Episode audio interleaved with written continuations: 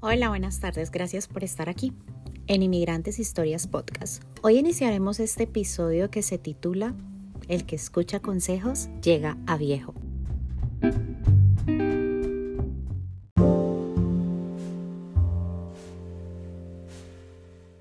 Hola, mijita, contestó mi papá.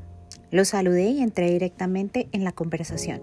Le comenté todo el proyecto, algunas cosas sobre el lugar, las oportunidades que veía, pero también le manifesté algunas de mis inquietudes, lo que significaba para mí el cambio de ciudad, dejar a mi familia y lo lejos que estaría de él. Mi papá y yo éramos muy buenos parceros, hablábamos de muchas cosas, siempre. Yo tenía muy en cuenta su opinión para la mayoría de mis decisiones. De lo único que yo lo mantenía al margen era sobre mi relación de pareja, ya que para mí era importante que mi papá y mi esposo siempre se llevaran bien. A eso yo le llamo sabiduría divina. Después de escucharme, él me dijo, siempre he pensado que usted es una berraca, mija, así que para adelante. Berraca es el término que se le da en Colombia a una persona perseverante que le gusta luchar por conseguir sus metas y salir adelante. Mi papá me dijo que le sonaba mucho la idea. Dios, no me imaginaba lo que mis oídos estaban escuchando así que mi respuesta estaba concluida. Dos días después fuimos a cenar con Carlos. Al llegar al lugar, él nos saludó. Quería Marcela, viejo Juli. ¿Cómo están hoy?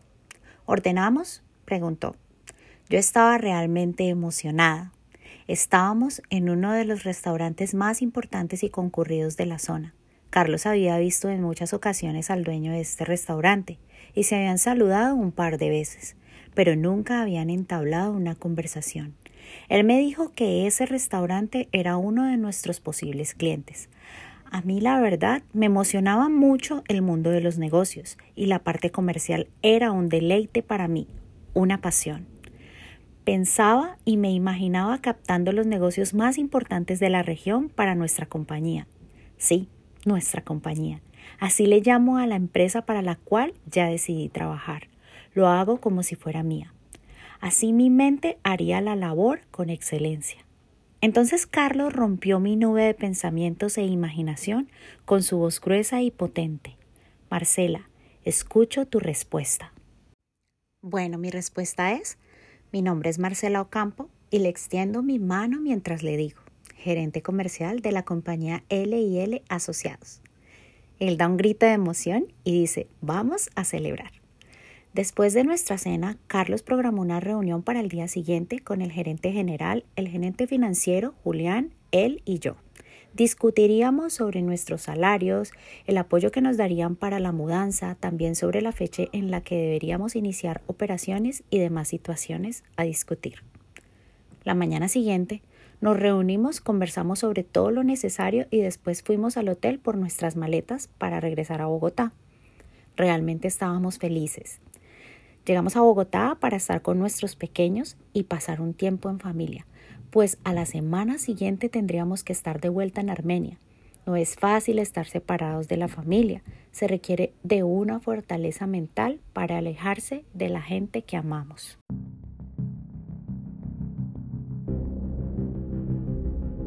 Estábamos terminando de organizar algunas cosas, pues ya casi debíamos regresarnos para comenzar a trabajar.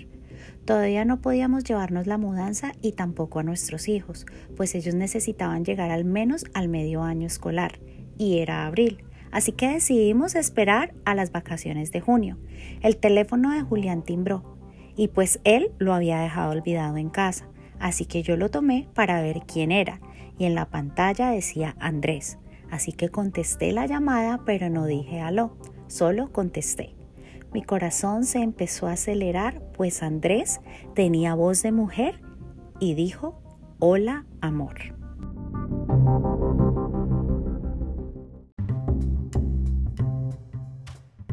Gracias por estar aquí y recuerda, eres el dueño y creador de tu propio mundo, así que mejor toma buenas decisiones. Besos, hasta mañana.